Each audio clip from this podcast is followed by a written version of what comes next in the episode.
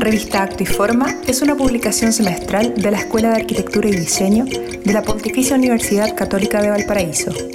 En este podcast conversaremos con los distintos autores, docentes e investigadores del área desde una perspectiva poética, la observación, el acto y la forma que dan origen a la obra. Hola a todas y todos que no nos escuchan en esta ocasión. Les doy la bienvenida a este nuevo episodio de Acto y Forma, una de las series del podcast Polifonías de la Escuela de Arquitectura y Diseño de la Pontificia Universidad Católica de Valparaíso. Mi nombre es María José Iglesias, soy diseñadora, docente y actualmente directora de comunicaciones del equipo de vinculación con el medio de nuestra escuela. En esta ocasión nos acompaña Marcelo Araya, es diseñador industrial PUCB y profesor en la EAD desde el 97. Realizó su doctorado en la Universidad Rey Juan Carlos con la tesis denominada Las aguas ocultas de Valparaíso, tema inscrito en el área de patrimonio industrial. ¿Cómo estás, Marcelo? Gracias por aceptar esta invitación. Hola, María José, muchas gracias por la invitación y aquí estoy dispuesto a conversar acerca de nuestro tema. Genial. Las investigaciones de Marcelo Araya se centran en la relación entre las personas y los territorios geográfico-culturales desde la mirada vernacular. En ese ámbito destaca la investigación que realizó en torno al tema, denominada Senderos y Huellas Vernáculas de Valparaíso. En ella aborda los modos de habitar del espacio en la transhumancia estacional, la transterminancia y los mares interiores americanos. Es también miembro del claustro del Magíster en Arquitectura y Diseño, MAC-PUCD. En el episodio de hoy abordaremos junto a Marcelo la bitácora dibujada que nos presenta en la revista Acto y Forma, en la número 11, y cómo esa experiencia de viaje y observación se relacionan con nuestras disciplinas. Voy a leer una pequeña introducción a este artículo de la revista, que está curada actualmente por Catalina Porcio. Una de las grandes peregrinaciones europeas es la de Santiago de Compostela, ciudad donde converge la red de caminos que nacen en puntos distantes de Europa y Medio Oriente. Estos caminos están marcados por distintas expresiones culturales, antiguas tradiciones y arquitectura, pero principalmente por una condición única de hospitalidad al peregrino. El de Emérita a Asturica es uno de los tramos de esta red y fue realizado a pie durante 15 días entre las ciudades de Mérida, en Extremadura, y Astorga, en Castilla y León. Es un viaje que se narra en forma de bitácora dibujada, abordando en conjunto los trazos más gruesos y los pequeños detalles que fueron registrados a lo largo de un cuaderno del que seleccionaron algunas páginas para la revista. ¿De dónde nace la motivación por realizar este viaje tan particular? Eh, mira, o sea, primero aclarar una cosa que estaba viendo aquí, claro, creo que yo escribí esta, esto que acabas de leer. Eh, aparece como si los puntos existentes de, fueran existentes de emérita a astúrica, ¿cierto? Pero es una invención de mi amigo Manuel Florencio Sanfuentes, que en el fondo elige los, los nombres en latín, ¿cierto? Emérita es Mérida y Astúrica es Astorga. Entonces es un, tramo súper particular de la, de, la, de la, red de caminos de, Santiago de Compostela o a Santiago de Compostela, que va eh, desde el sur de España, ¿cierto? Eh, incluso diríamos que desde Sevilla hasta conectarse con el camino principal que viene de Francia. Y esa vía se llama Camino de la Plata. ¿cierto? Y, era, y, conectaba, digamos, todo el mundo del, norte de África y sur de España con el lugar de peregrinación que está en el norte, en Galicia, digamos. Eso, para, aclarar un poco el, contexto del nombre. Ahora, ¿de dónde nace? Bueno, esa es una pregunta quizás un poquito más compleja porque viene de muchas vertientes, yo diría, como que desembocan en este viaje caminando, así directamente yo creo que tiene que ver, eh, o aparece la posibilidad de hacer el viaje caminando, porque justamente el año anterior ¿cierto? Esto es del 2004. Y, yo el año anterior, el 2003, había hecho un viaje en bicicleta por Europa, eh, también dibujado, que duró tres meses y medio. Y, ahí conocí y me conecté, digamos, no, no, lo tenía presupuestado de esa manera, con el camino de Santiago. En algunos tramos, digamos, eh, eh, utilicé la red de albergues del, del camino de Santiago sin saber que había un camino de Santiago, digamos. Y ahí me, empecé a meter y profundizar, digamos, en todo lo que significa esta tradición eh, eh, cultural europea importantísima desde hace muchos siglos, digamos. Entonces, ahí conozco el Camino de Santiago y también conozco a mucha gente que, donde, donde uno se queda en estos albergues, que son unos albergues mm, ubicados más o menos a a 20 o 30 kilómetros uno de otro, ¿cierto? Que es lo que, lo que, lo que, lo que permite caminar, o sea, lo que puede caminar una persona al día aproximadamente. Digamos, conozco muchos peregrinos que lo están haciendo caminando. Y yo iba en bicicleta, ¿cierto? Entonces, digamos, dialogando con ellos y todo, me dicen, pero tú vas muy rápido, no vas a ver nada. Esa fue la, la, frase, digamos, que, que yo creo que como que detonó el hecho de, querer hacerlo a otra velocidad, ¿cierto? Porque uno dice, ah, bicicleta, perfecto, va mucho más lento que el auto, pero en realidad no tan más lento que el auto, porque en una bajada tú vas casi como, en, como a la velocidad de un auto, digamos, ¿cierto? O sea, puedes llegar a 50 kilómetros por hora o más, si quieres. Pero pero claro, la, caminata tiene otra, otra connotación, ¿cierto? Que es, como registrar eh, centímetro a centímetro, podríamos decir, el, terreno en los pies. Y, a eso se referían, no vas a ver nada, en el sentido de que uno deja pasar muchas cosas en la bicicleta, ¿cierto? Tiene, tiene una, velocidad, una velocidad que, que, si en el auto, por ejemplo, es como solamente casi que el inicio y la llegada, y, ir viendo a 100 kilómetros por hora lo que pasa fuera tuyo, eh, la caminata es como el extremo de eso, ¿cierto? Y, yo creo que esa es una de las grandes como motivaciones, es, esa frase, justo esa frase de un peregrino, el hecho de, de, de, decirte, de comentarte que estás, estás dejando de lado muchas cosas. Y el año siguiente viajo de nuevo a, España y hago la ruta de La Plata, eh, partiendo de Mérida hasta llegar, bueno, se puede llegar hasta Santiago de Compostela, pero como yo tenía un mes solamente, que es el mes de vacaciones, hice esos 600, 600 kilómetros, 640 kilómetros me parece que son, desde Mérida a Astorga.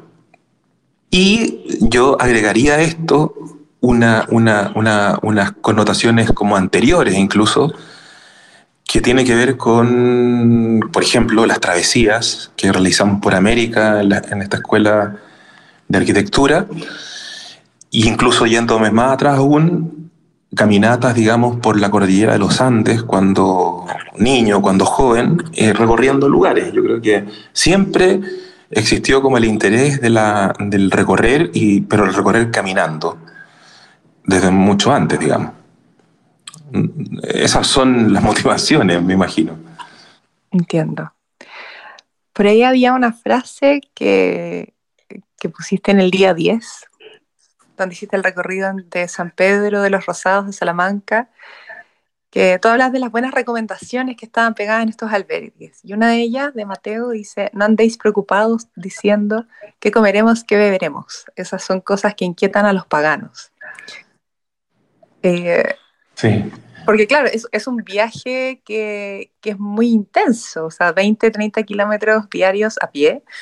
Eh, tú vas relatando ahí en el fondo cómo el cuerpo se va cansando, cómo, cómo finalmente entras en un estado meditativo en que tienes que olvidar el cuerpo para poder, en el fondo, concretar este viaje finalmente. Entonces entras en una suerte de, de, de trance. Y, y, otro, y otro efecto que, que, que, tú comentas eh, es acerca de esta hospitalidad. Eh, cuán relevante en el fondo, cuán importante se vuelve eh, en este peregrinaje. Y de qué manera, cuando uno conoce la ciudad abierta, cuando uno conoce la escuela, en la escuela se habla mucho de la hospitalidad, ya del de estar abiertos a recibir a otros, de lo que el otro te puede entregar, ¿cierto? ¿Qué, ¿Qué, relación podrías establecer tú entre, entre, ambos, entre ambas experiencias de hospitalidad? ¿Cómo, cómo se podría relacionar esta, eh, este, en el fondo, un poco sostener al otro en este, en este peregrinaje, en, acompañarlo? ¿Y cómo, de qué manera podemos sostener a, quienes nos visitan, a, a, los estudiantes, en el fondo, eh, a lo largo de su peregrinaje de, de, de, formación o de conocimiento de lo que es la escuela? Wow, qué pregunta. Pero déjame ir a, déjame ir a, un poco al comentario anterior que hiciste, que habla, digamos, de esta. Yo creo que también hay una, un conocimiento o una experiencia, digamos, que viene desde cómo nosotros creemos que se aprende la arquitectura o el diseño, me imagino. Por eso, y, que tiene que ver con el, con el uno a uno. De hecho, este año, digamos que fue súper complicado, digamos, pensar en una travesía como normalmente la hacemos. Y de, todas formas pensamos en algo que tuviera que ver con ese uno a uno y, y, construimos el tema de las andadas, ¿cierto?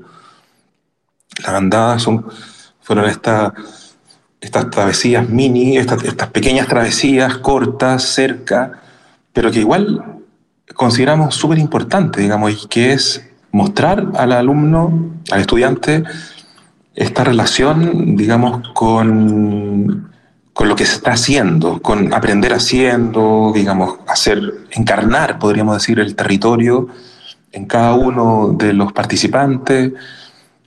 Y, y en ese sentido, claro, el camino, o cualquier camino, cual, me imagino que las peregrinaciones tenían algo de eso también, de cómo como día a día levantarse y hacer la misma cosa se transforma como una especie de mantra, pero, pero físico, y, y levantarse muy temprano en la mañana, en los albergues te despiertan a las 5, a las 5 de la mañana empiezan a, los guardias de los albergues empiezan a molestarte para que te levantes. O sea, eh, a las 6, entre 6 y 7 el desayuno, y, ya a las 8 de la mañana no queda nadie en el albergue, digamos. Entonces, eso y llegas al, otro albergue como a las 6 de la tarde, te alcanza para comprar algunas cosas para, para comer y después acostarse temprano. Entonces es una rutina, digamos, que te va como posicionando en el territorio, es verdad, pero también te va construyendo eh, como tu espíritu, ¿cierto? O sea, de hecho, hay mucha gente que lo hace por eso. Y, y, uno se da cuenta cuando parte en Roncesvalles, porque en, yo estoy haciendo ahora el, el camino de Santiago. Eh, aunque no estoy en España, digamos, lo, lo voy haciendo por etapas. Y, y, partí en Roncesvalles hace, no sé, como seis años atrás, y, y ahora voy en Estela, que queda en, que queda en, en el País Vasco.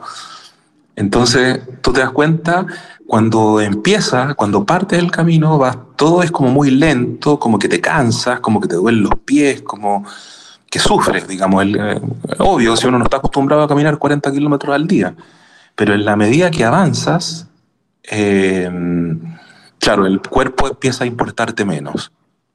Y si te importa menos el cuerpo, bueno, te importarán otras cosas espirituales, digamos. Y vas con esa, con, esa, con esa visión que tengo que llegar a tal lugar y, y, lo va a lograr, digamos. Entonces, es bien interesante lo que pasa en ese, en ese, en ese trayecto, digamos, cuando se hace de una, cuando se hacen los 900 kilómetros de una, de una vez, digamos. Y respecto de la otra pregunta, que, o del, del otro comentario que tiene que ver con la hospitalidad, claro, yo, eso es lo que yo, yo creo que lo, lo que más impresiona, porque, claro, tú por ejemplo, si lo comparas con nuestro camino de Santiago, que eh, no sé, pues era Santiago Lo Vázquez, que es una peregrinación, que es religiosa, que es mucho más religiosa, yo creo, porque ahí se ven efectivamente como expresiones de, de sufrimiento, gente de rodillas con sangre, digamos, como, pero Pero claro, no hay, uno no ve como un arraigo de la, del, del, trayecto, de la gente con el trayecto. De hecho, tú vas el día después a la procesión y, y la ruta 68 está completamente alfombrada de basura. Eso no es arraigo, definitivamente. O sea, te da lo mismo el lugar. Lo único que quería, me imagino, hacer es concluir tu peregrinación, tu etapa, tu kilómetro. Pero acá no, po. acá cada pueblo eh, tiene algo que entregarle al, al peregrino, ¿cierto? Y eso es súper cuidado y eso tiene que ver, yo creo, con la hospitalidad también, con cómo, con cómo este camino, eh, no sé qué, será medieval, eh, se ha mantenido en el tiempo. Porque existen personas que generación tras generación lo, lo validan, lo, están ahí, digamos, para sostenerlo. Yo creo que eso es como lo más fuerte que, más allá de, de, de todo el, la arquitectura, por ejemplo, eh, y toda la historia que hay detrás, a mí lo que me impresiona así profundamente es cómo existen estas personas que de una generación a otra van traspasando el amor, digamos, por vivir al lado de una huella que no es nada, es, un, es, un, es una huella, pero hace mucho sentido para ellos, digamos. Efectivamente, cuando yo creo que cuando las experiencias tocan eh, fibras más humanas, más profundas, eh, es posible hacer ese traspaso de generación en generación y es lo que, es lo que yo he visto al menos en la escuela también, que hay una convicción del hacer que traspasa la disciplina que toca fibras más humanas en los estudiantes y bueno, también en los profesores, por supuesto. Mm.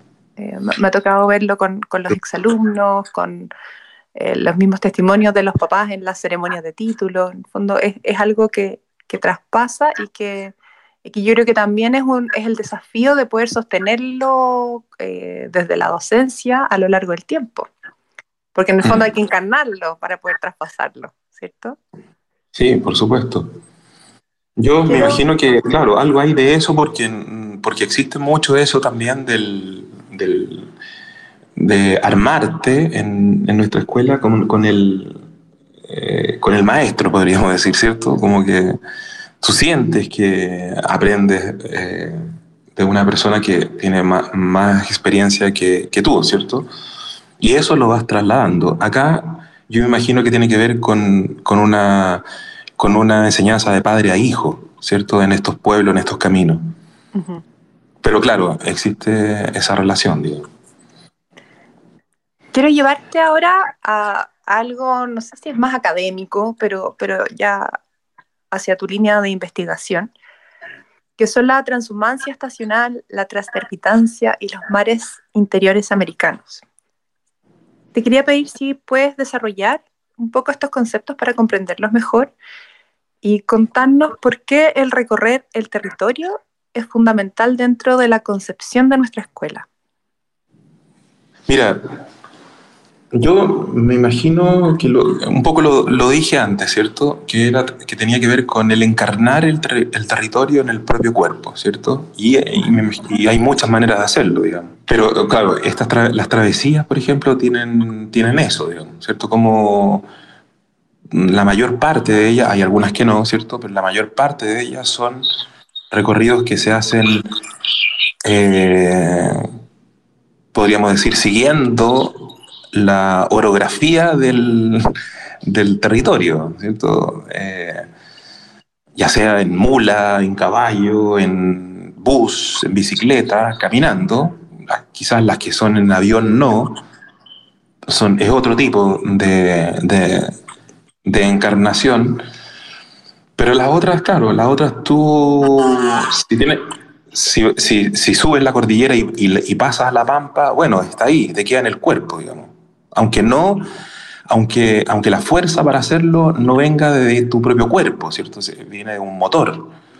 Pero sin embargo, tú reconoces la falta de oxígeno, reconoces el calor, reconoces la lluvia, y, eso, digamos, te, te, te, yo creo que te va quedando grabado en el cuerpo y en, la, en el registro, en la forma que tenemos de registrar lo que son nuestros croquis. Entonces, me imagino que para, para, para, un, para un arquitecto, quizás no tanto para un diseñador, pero sí, lo hemos aprendido a, a, a reconocer. Para un geógrafo, por ejemplo, me imagino también para, para un dibujante de, de, de, de, planos, como antiguo, como un cartógrafo, era evidente, digamos, que, que, que, tenían que como saber del territorio. Entonces, ¿qué mejor manera que estar ahí y recorrerlo, digamos, y hacer, hacerse parte de él? Eh, la transtermitancia, que es un término como yo creo que relativamente nuevo, eh, asociado a la, a la transhumancia, es algo de lo cual, digamos, yo como que me siento muy cercano porque conozco mucha gente que lo hace. Y lo conozco por, por, una, por una historia, digamos, familiar. Eh, mi abuelo, mi padre eran, eran, transitaban por la cordillera, eran arrieros, trasladaban animales de una banda de los Andes a, la otra, ¿cierto? De la banda oriental la banda occidental. Y entonces desde chico, desde muy niño, yo eh, conocí a, conocí a um, todo este mundo, ¿cierto? Todo este mundo del, de los caballos, de los arreos, de, de, la, de, los piños, por ejemplo, que es como se nombran a los, al grupo de animales, y de los traslados, y de los traslados que son traslados de 20 días, un mes, por ejemplo, hasta, la, hasta los límites de, del territorio, digamos.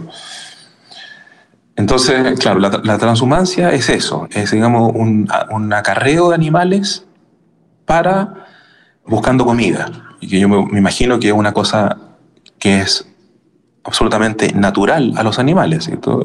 Se acaba el pasto aquí y tenían que buscar y seguir buscando hasta encontrar pasto. Y de ahí a, saber, por ejemplo, en el verano eh, hay más pasto en, la altura que en la parte baja, entonces se mueven todos los animales hacia la parte alta. Eso es la. Después, el hombre arreando esos animales es un detalle nomás. Los animales ya lo hacían desde antes.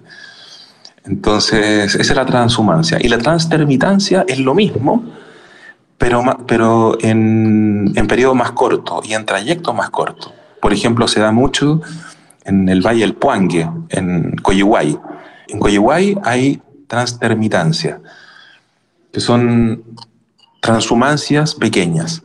Es como, como la andada, como la travesía y la andada. Entonces, eh, claro, mira, nosotros en nuestra travesía son como unas, unas transhumancias estacionales. Tenemos que hacerlas todos los años. ¿Cierto? No podríamos vivir sin ellas. Y si no, hacemos transtermitancia, si tenemos problemas. Pero lo hemos hecho. Y eh, entonces conozco, conocí mucho y conozco mucho y me ha interesado el estudio de estos fenómenos, que, que, en Chile, digamos, hay pocos lugares, en el norte seguramente hay también, con, en la zona central de Chile, bueno, en la cuarta también, en la zona central, y ahora Araucanía, digamos, podríamos decir que, que son siempre regiones limítrofes porque están asociadas a la altura, eh, a, mover el animal hacia la altura. Hemos hecho, por ejemplo, también algunas travesías eh, a estos lugares o en algún tramo de este lugar mmm, con, con, alumnos, digamos, eh, siguiendo la ruta de los arrieros, etc. Pero, pero siempre ha estado presente, digamos, como, como, en mis investigaciones o estudios, podríamos decir. Mira, no es que yo conozca mucho del mar interior americano, pero es lo que, es lo que yo creo que todo, toda la escuela hemos escuchado alguna vez del mar interior americano y eh, tiene que ver con lo siguiente, con, con hacer un paralelo entre ese mar exterior, podríamos decir, que es, son los océanos que rodean a América del Sur, ¿cierto? O América. Y, todo ese, desconocido también que son los océanos, seguramente como la zona del mundo Mm, de la cual sabemos menos, ¿cierto? Y, y, cuando, y cuando se comienza a poblar América por los europeos, empieza a poblarse por, justamente por el borde, ¿cierto? Por el borde eh, o por la y por la entrada de los estuarios, de los ríos, ¿cierto? se, dibuja América, de hecho hay unos, una planimetría eh, como muy ejemplificadora de eso en el, en el libro Mereida, de, de, los lugares habitados de América y se dibuja América casi completamente por este borde. Con lo cual queda un espacio desconocido al interior de esa figura, ¿cierto? Y ese desconocido es el que atravesamos. Todas las yo, yo, creo que las travesías también, al dibujarlas, empiezan a aparecer unas líneas que, que cruzan este desconocido. Es como ir a los lugares eh, como deshabitados, podríamos decir, en la Amazonía, por ejemplo, en la Pampa Argentina, que, eh, con los cuales se hace el paralelo, digamos, el paralelo a un océano, donde también hay rutas, digamos, que lo atraviesan, pero que no se detienen ahí, podríamos decir. Entonces nosotros, como escuela, yo creo que hemos visitado eh, en innumerables ocasiones esos lugares. No nos quedamos a vivir ahí, pero lo, pero lo atravesamos. Y eso es lo que yo entiendo por el interior eh, americano, digamos, como este gran desconocido en el centro de nuestro continente. Hace unos minutos en la conversación eh, hablaste de, del dibujo, del croquis, de, la observación. Eh, para quienes no conocen nuestra escuela a fondo, bien cuál hay un límite difuso entre lo que podría ser un croquis o una observación, ¿de qué manera la observación se convierte en una herramienta esencial para registrar, investigar y proyectar? Antes, una, digamos, pequeña nota respecto de los dibujos de los cuales estamos hablando, ¿cierto? Porque estamos hablando de, los dibujos de Emérita Astúrica y, de hecho está escrito, ahí dice, estos dibujos fueron eh, hechos con lápiz Bic negro entre el primero y el 16 de febrero de 2004, coloreados in situ y posteriormente con café y vino tinto, que era como uno anda, digamos, con una mochila y nada más, un pincel, y cuando pedía un café, agarraba ahí tu dibujo y lo coloreaba con, como acordándote un poco de la sombra o de los lugares, digamos, que, que, que tú veías.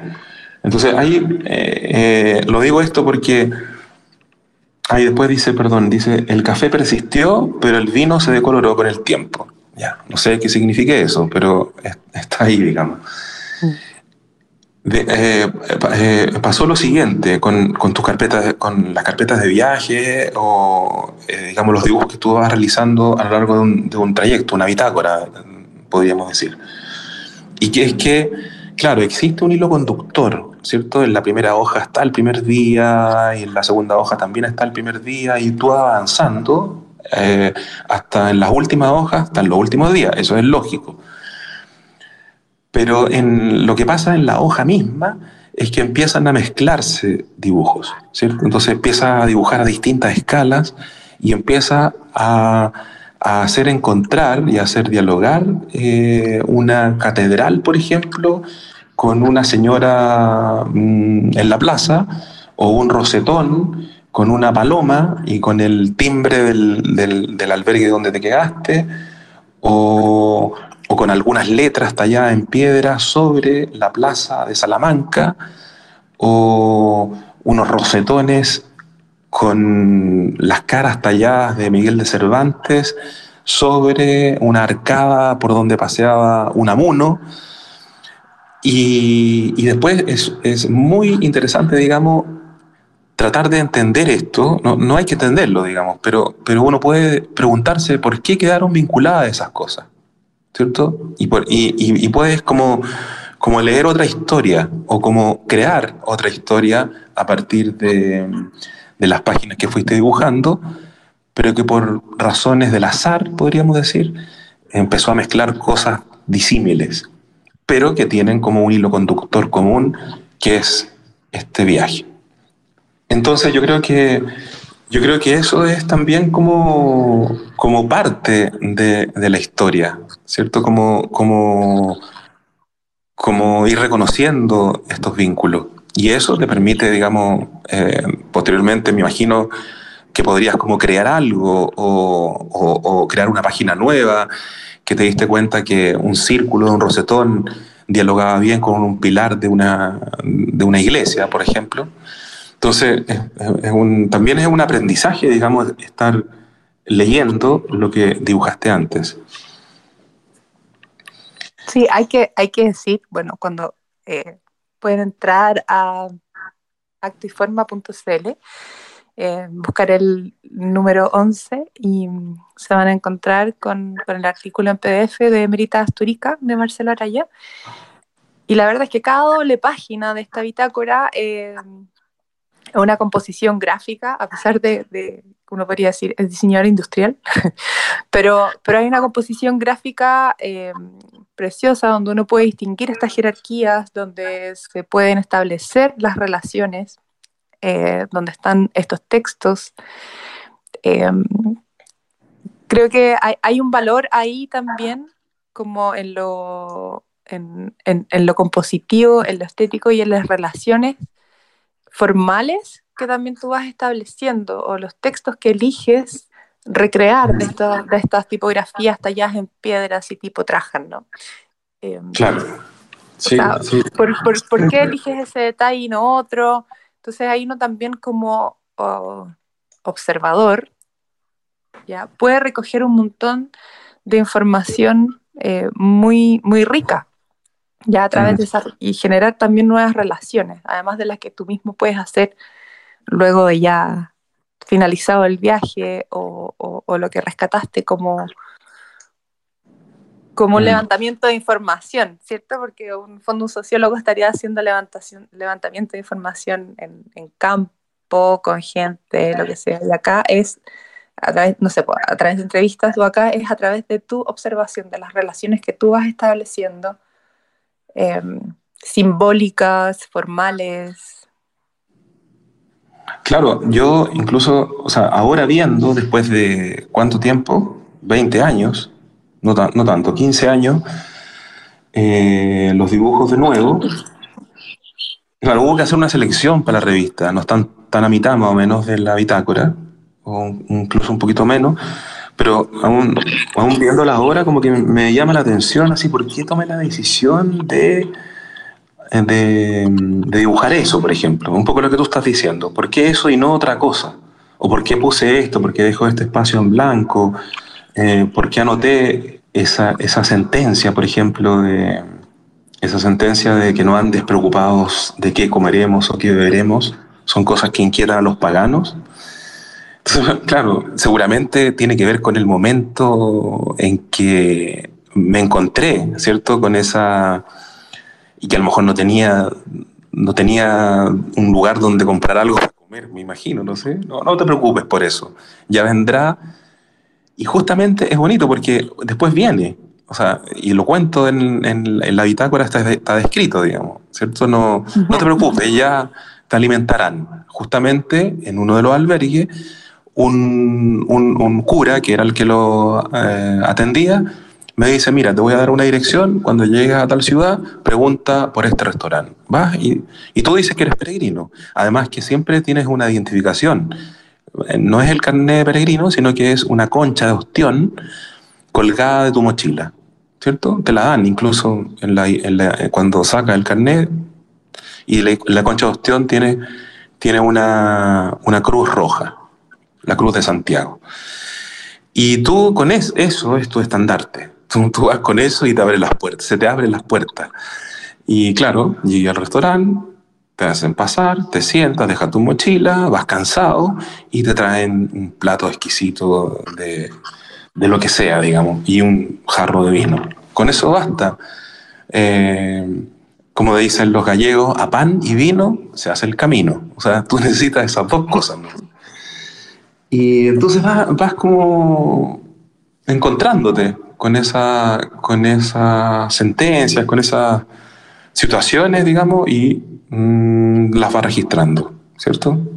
Yo creo que después, después al leerlas te vas, te vas acordando de cosas que tenías como más o menos olvidadas.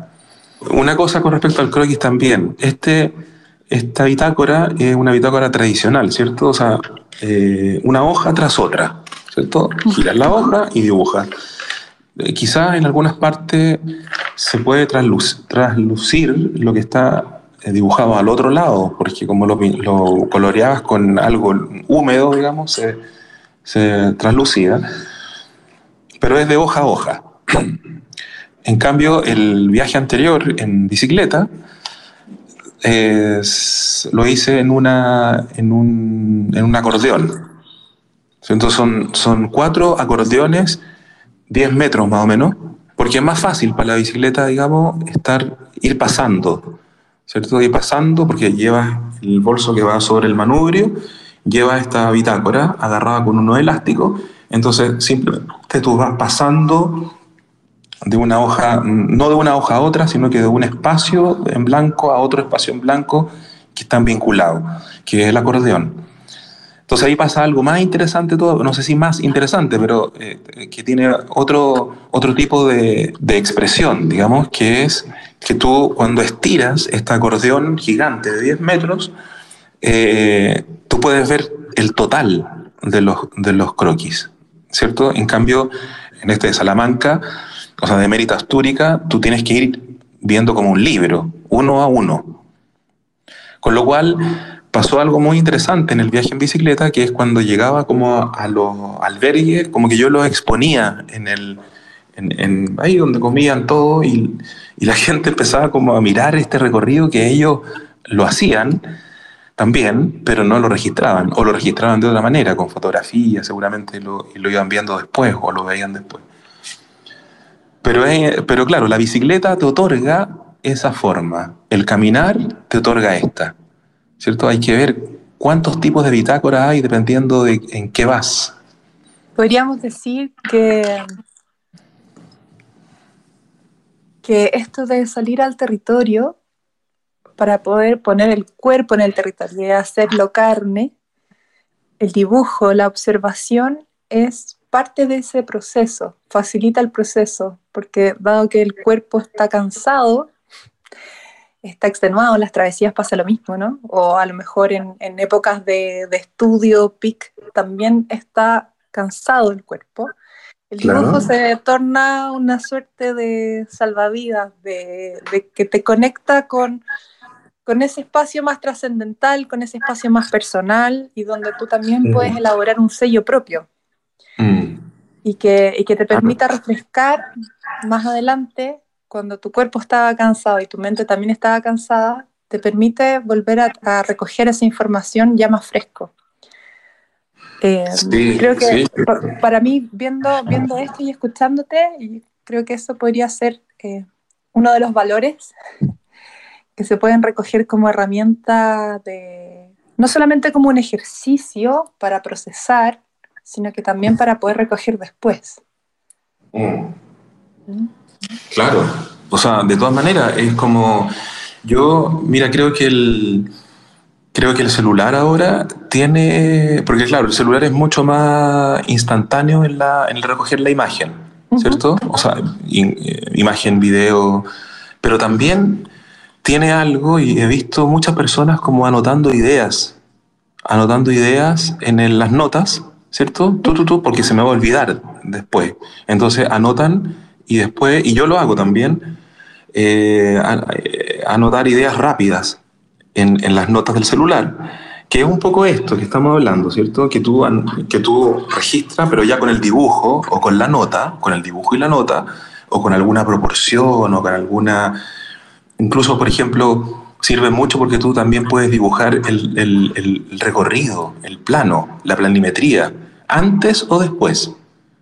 ¿Cierto? Antes, porque antes en la que te encuentras, digamos, en la información. Bueno, todo esto varió mucho ahora con, con, con, con el celular y con, la, y con Internet, ¿cierto? Porque, porque ahora ya nadie usa planos, por ejemplo.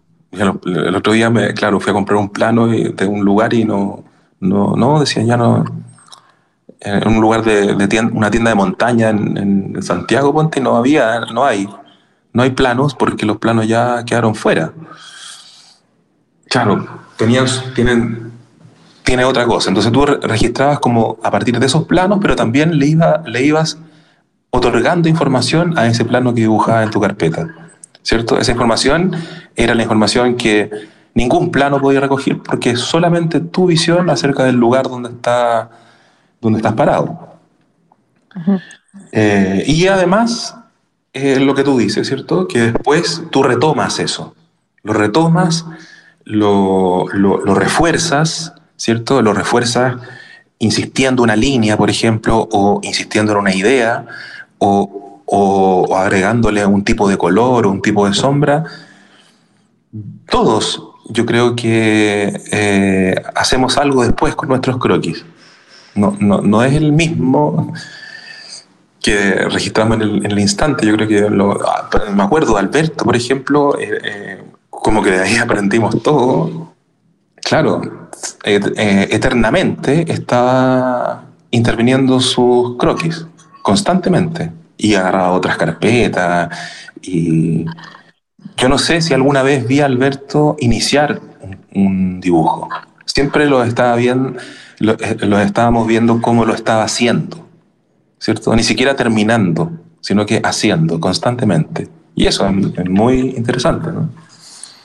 Totalmente. Marcelo, quiero agradecerte este, este tiempo, esta conversación, esta reflexión eh, y por compartirnos esta experiencia que me parece fascinante. Eh, ya quiero conocer los próximos capítulos de tu viaje. Eh, sí, mira, no, yo invito, había un grupo, me acuerdo, que se iban caminando a, Ciudad Abierta eh, durante un tiempo. Pienso que eh, qué buenas son, qué, qué felicitables son esas, esas como invenciones. Eh, eso, invitar a toda la gente a, caminar, a, caminar y registrar. no es tan difícil, todos lo podemos hacer. Y a mí me gustaría terminar con una pequeña, no sé si puedo leer algo de la parte final. Mira, dice, esta huella que durante siglos convirtió a la pequeña y perdida región de Galicia en el centro de Europa, enseña que no se necesita casi nada para llegar a cualquier parte. Basta con el propio cuerpo y la constancia del paso. Aquí no vale apurarse ni pensar en cómo se hará el camino en los próximos días. El presente cobra más que nunca significado. En la caminata el recorrido se palpa centímetro a centímetro. Es probable que las peculiaridades del clima y la topografía vividas hoy sean muy parecidas a las que experimentara un peregrino en el medioevo. Es en esa acción inherente al ser humano, la del caminar, que pueden encontrarse dos seres tan remotos en el tiempo. Muchas gracias, Marcelo. Gracias, José, por la invitación. A quienes nos siguen desde distintos lugares del país y el mundo, les invitamos a compartir este episodio si les resonó, si les parece interesante. Pueden ponerse en contacto también con, con Marcelo Araya a través de nuestro correo rrss.ead.cl. Y los invitamos a conocer más sobre el podcast Polifonías en Spotify o en el sitio de nuestra escuela www.ead.pucd.cl. Muchas gracias por acompañarnos y nos escuchamos pronto. Revista Acto y Forma es una publicación semestral de la Escuela de Arquitectura y Diseño de la Pontificia Universidad Católica de Valparaíso. Para revisar esta y otras ediciones escritas o postular tus textos, visita www.actoyforma.cl.